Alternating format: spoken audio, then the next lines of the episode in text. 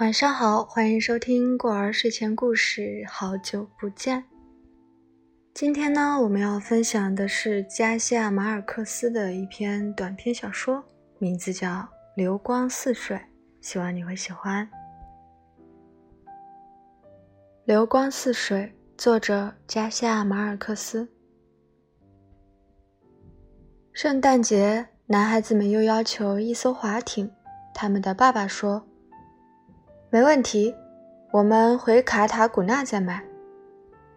九岁的托托和七岁的乔尔远比父母想象中来的坚决，他们齐声说：“不，我们现在就要。”他们的母亲说：“首先，这儿只有淋浴间的水可以划船。”她和丈夫的话都没有错。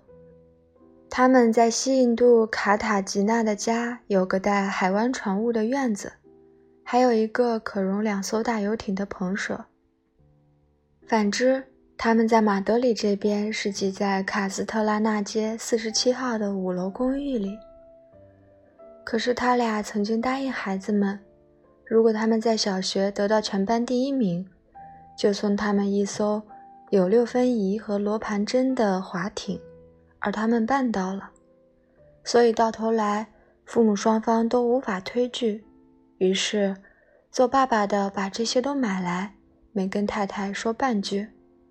太太是比他更不愿意还赌债的。那是一艘美丽的旅艇，吃水线有一道美丽的金色条纹。午餐的时候，爸爸宣布：“小艇在车库，问题是没有办法由电梯。”或者楼梯把它搬上来，车库也腾不出多余的空间了。可是下一个星期六下午，孩子们请同学来帮忙把小艇搬上楼梯，好不容易才搬到女佣房。爸爸说：“恭喜！”现在呢？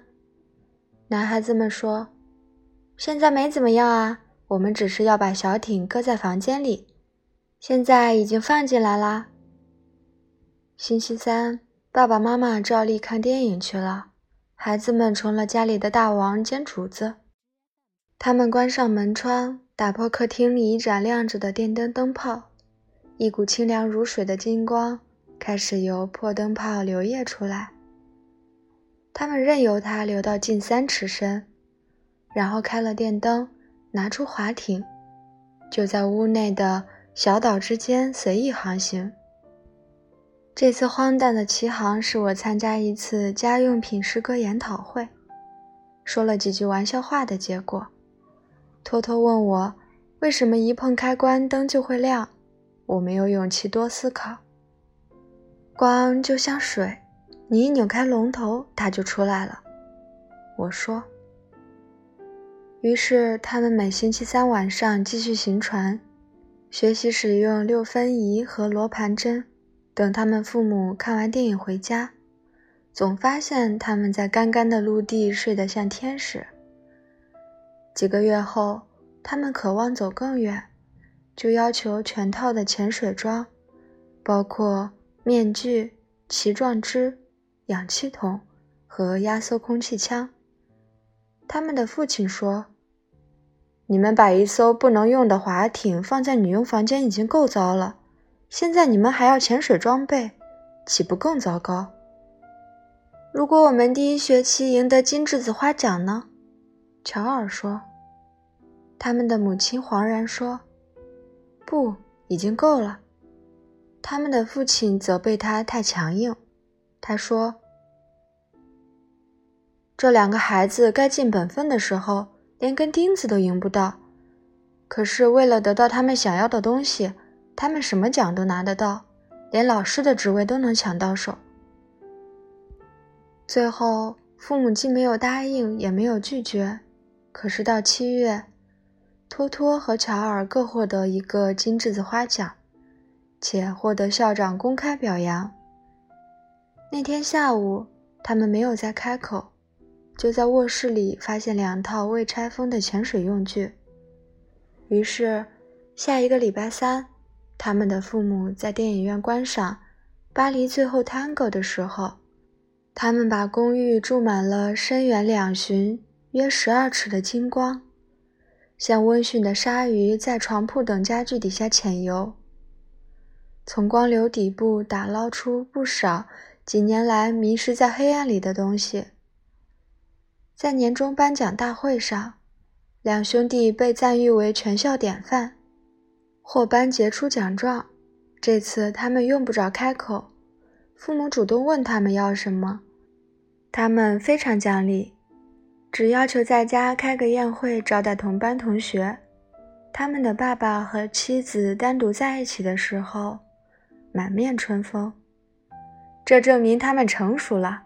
他说：“下一个礼拜三，他们的父母正在观赏阿尔及尔战役的时候，卡斯特拉纳街的行人都看见一道光瀑从一床疏影掩映的老建筑流曳下来，溢出阳台，一股一股沿着房屋正面倾注而下，呈金色洪流急奔下大道。”一路照亮了市区，直亮到瓜达拉巴。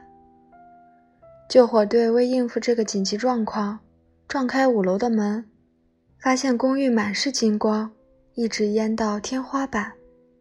豹皮沙发和安乐椅在吧台流出的酒瓶和大钢琴间高高低低漂浮着，钢琴上的马尼拉照金载浮载沉。像一条金黄色的软骨鱼，不停地扇动。家用品诗意盎然，自己长了翅膀，在厨房的天空飞翔。孩子们跳舞用的军乐队乐器，在母亲水族箱里游出来的彩色鱼儿间飘来飘去。那些鱼是浩瀚的金光沼泽里唯一活生生而且快快乐乐的动物。每个人的牙刷。爸爸的保险套和妈妈的面霜及备用假牙都浮在浴室里。主卧室流出来的电视机则侧卧着，画面上还在播放午夜电影的最后一段情节。大厅那一头，托托戴着潜水面具和仅能抵达港口的氧气，坐在船尾，随浪潮摆动，手握紧双桨。